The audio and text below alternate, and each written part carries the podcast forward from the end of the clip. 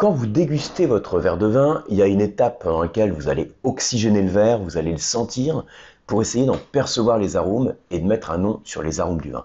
Et bien souvent, vous constatez qu'il y a une certaine complexité entre les arômes de poire, de pomme, de groseille, de fruits noirs, de cuir, etc. Il y a une vraie complexité qu'on peut avoir dans les arômes du vin.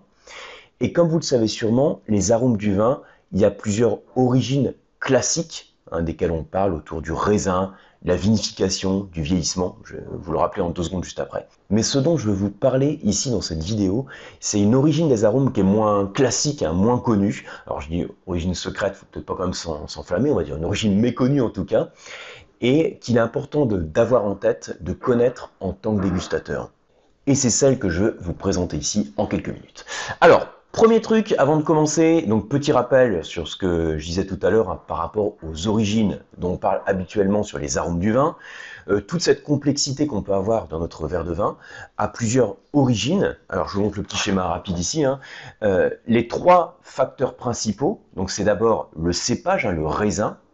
Donc c'est-à-dire que le raisin euh, peut posséder des, caractères, des caractéristiques aromatiques qu'on va retrouver ensuite dans le vin. Ensuite, il y a la phase d'élaboration du vin, la vinification, la fabrication du vin qui crée de nouveaux arômes. Et ensuite, la phase de vieillissement qui, à son tour, crée de nouveaux arômes. Donc ces trois phases, vous voyez, le, le raisin d'abord, ensuite l'élaboration du vin et le vieillissement sont susceptibles de créer à chaque fois des arômes différents. Donc c'est ce qu'on appelle les catégories d'arômes primaires, secondaires, tertiaires. Voilà. Je ne vais pas le détailler plus, j'en ai déjà parlé sur d'autres vidéos, peut-être que vous connaissez ça, sinon je vais vous le rappeler en deux secondes. Ce sur quoi je vais insister ici, c'est au-delà de ces catégories d'arômes primaires, secondaires, tertiaires, il y a un facteur qui a une importance capital et qui s'imbrique un peu aussi hein, dans, ces trois, dans ces trois catégories dont on vient de parler, c'est le facteur environnement. Et quand je dis ici environnement, je ne parle pas du terroir, ou en tout cas je parle d'un aspect bien spécifique du terroir. Et en fait, je fais référence concrètement ici aux odeurs qui peuvent exister au sein d'un vignoble. Il peut y avoir différentes odeurs par les plantes, par exemple, qui existent au sein du vignoble également par rapport aux caractéristiques du sol. Alors, je vous le résume dans ce schéma suivant. Alors, ici, ce que j'ai fait, c'est une vigne. Hein, elle fait un, petit peu de peine, la vigne ici, mais bon, faut avoir un peu d'imagination. Donc ça, c'est les racines qui vont puiser dans la terre. Et puis là, vous avez les sarments, et puis euh, les grappes de raisin. C'est très schématique, mais voilà. Donc, il y a un côté la terre, et de l'autre, l'air l'air et la terre, ce sont donc les deux éléments que j'appelle donc les facteurs externes, donc dans l'environnement, qui peuvent aussi avoir un impact sur les arômes que vous allez ensuite retrouver dans votre verre de vin.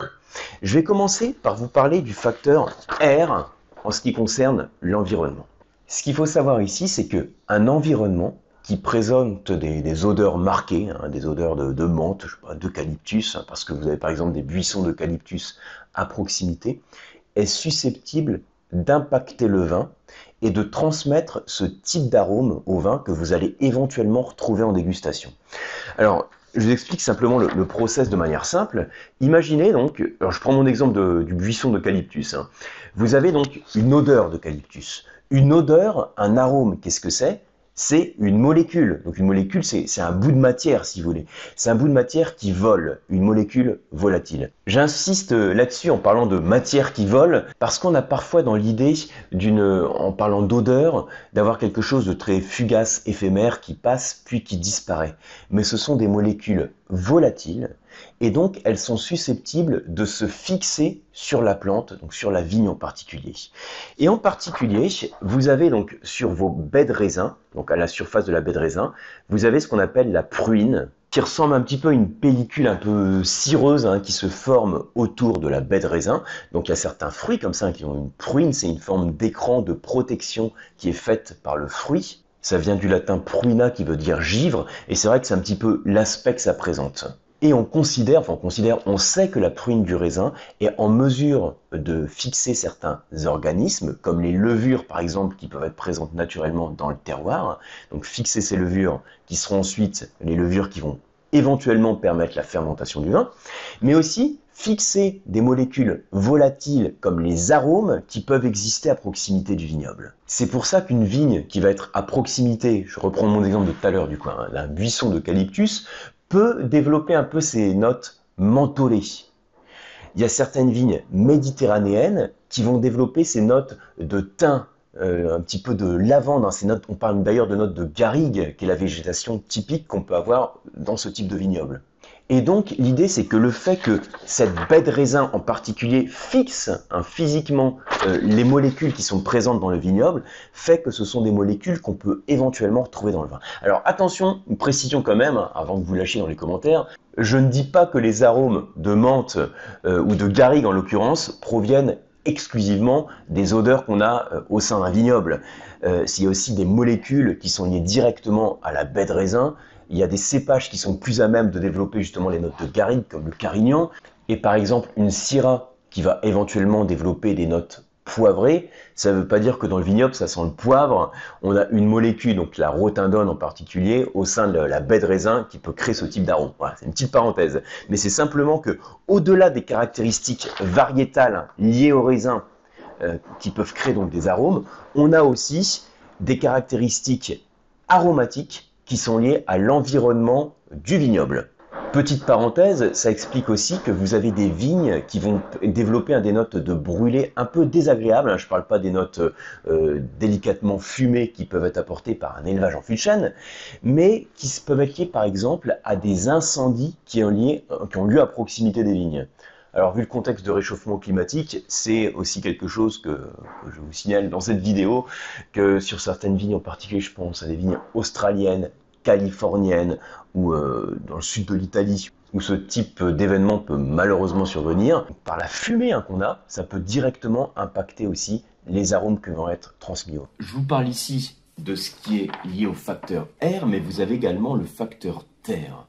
Et là, c'est plus vraiment donc les odeurs dont je veux vous parler, mais c'est les minéraux, donc je vais ici les oligoéléments, qui sont présents dans le sol, qui peuvent également impacter les arômes, comme un facteur externe, hein, la vigne qui puise dans le sol, donc qui est en contact avec la terre, et qui a sa partie végétative et ses branches hein, en contact avec l'air. Et ces deux facteurs ont un rôle aussi dans l'élaboration des arômes. Alors, le lien avec les minéraux du sol, il est peut-être moins direct, même si on dit parfois que le, le Morgon, euh, dans le Beaujolais, morgonne parce qu'il a une vigne qui puise dans un terroir de granit et que le manganèse, hein, donc ces, minéraux hein, qu'on a dans le sol, sont transmis à la vigne et peut créer ce type d'arôme caractéristique, le lien est quand même moins direct que, de dire j'ai une odeur de menthe qui est fixée par la baie de raisin. Et on pourrait même objecter que un arôme, c'est une molécule organique, donc carbonée, donc ça veut dire qu'elle contient des, atomes de carbone, hein, pour faire simple, euh, et elle, ne contient pas de minéraux qui sont puisés par le sol. Donc le lien entre un oligoélément précis présent dans le sol et l'arôme est quand même moins, euh, enfin, moins compréhensible de manière directe. Mais ce qu'il faut savoir, je vous le fais le, petit schéma ici, alors je vais vous le commenter hein, comme ça, euh, quand je vous montre le schéma, on ne comprend peut-être pas trop, mais il faut imaginer le sol, donc dans lequel vous avez les éléments minéraux ces éléments minéraux ne vont pas créer directement un arôme qu'on va retrouver dans le vin en tant que dégustateur. Par contre, ces éléments minéraux sont assimilés par la plante, sont assimilés par les organismes hein, qui travaillent aussi en interaction avec la plante. Donc c'est assimilé par les racines de la vigne et c'est aussi assimilé par les levures dont on a parlé précédemment qui sont aussi présentes dans le terroir. Et alors, il faut savoir que donc, ces oligoéléments qui sont captés par la vigne vont avoir un impact sur le travail des enzymes, qui sont donc les, protéines qu'on a dans, les cellules de la plante, et qui permettent, ce sont ces enzymes, qui vont permettre la synthèse des arômes. je le présente comme ça, on a les oligoéléments euh, transmis, hein, assimilés par la, par la vigne, qui vont avoir un impact sur le travail des enzymes, qui vont favoriser la synthèse de certains arômes. Et donc, au final, on n'a pas un lien direct, mais on peut avoir une relation de la manière suivante entre le type de, euh, minéraux qu'on a dans le sol. Alors après, c'est vrai que quand je croque une baie de raisin, euh, je ne vais pas forcément percevoir de différence euh, parce que j'ai tel ou tel euh, oligo-élément du sol qui domine. Je croque la baie de raisin, bah, j'ai un goût de raisin et c'est plus ou moins sucré, plus ou moins acide. Par contre, dans la fermentation, j'avais déjà parlé de ça, mais je vous le rappelle ici parce que dans cette vidéo ça s'impose. Dans la fermentation, il y a certains arômes qui vont être révélés. Parce que le truc, c'est que les arômes que j'ai dans ma, dans ma plante, hein, dans ma baie de raisin, on va dire, je ne vais pas forcément les percevoir parce qu'ils ne volent pas. En fait, ils ne sont pas encore sous forme libre, ils sont sous forme de précurseurs d'arômes. Précurseurs d'arômes, c'est-à-dire que vous avez l'élément euh, aromatique, je fais simple, hein, qui est lié à une molécule de sucre. Et en fait, ça l'empêche, si vous voulez, de voler. Alors, on va dire comme ça, c'est une forme qui l'empêche de voler. Et quand il y a la fermentation alcoolique qui a lieu, la levure va consommer les sucres et en fait, elle va casser, si vous voulez, le lien qui est entre les deux. Et l'arôme va pouvoir s'envoler. Voilà, je le présente de cette manière-là, mais au moins c'est explicite. L'arôme va pouvoir s'envoler. Et donc, ça, c'est un précurseur d'arôme. Il n'était pas libre. On ne le sentait pas, nous, quand on sentait, quand on dégustait notre baie de raisin. Mais la fermentation permet de révéler cet arôme.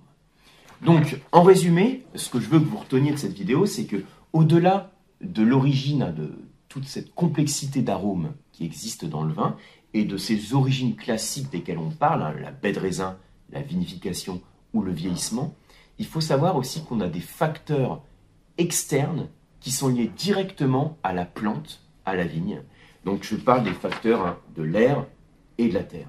Retenez que tout ce qui est lié à l'air, ce sont les odeurs qui peuvent être éventuellement présentes au sein d'un vignoble.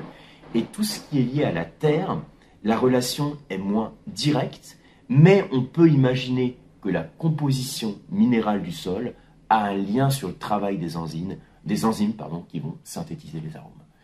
Voilà, j'espère que vous avez appris des choses dans cette vidéo. Alors c'est un point peut-être un peu technique, mais j'ai essayé de vous l'exposer de manière simple.